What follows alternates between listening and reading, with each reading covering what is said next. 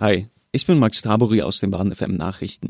Wir versuchen Sie jeden Tag bestmöglich über alles zu informieren, was in Südbaden, Deutschland und der Welt passiert.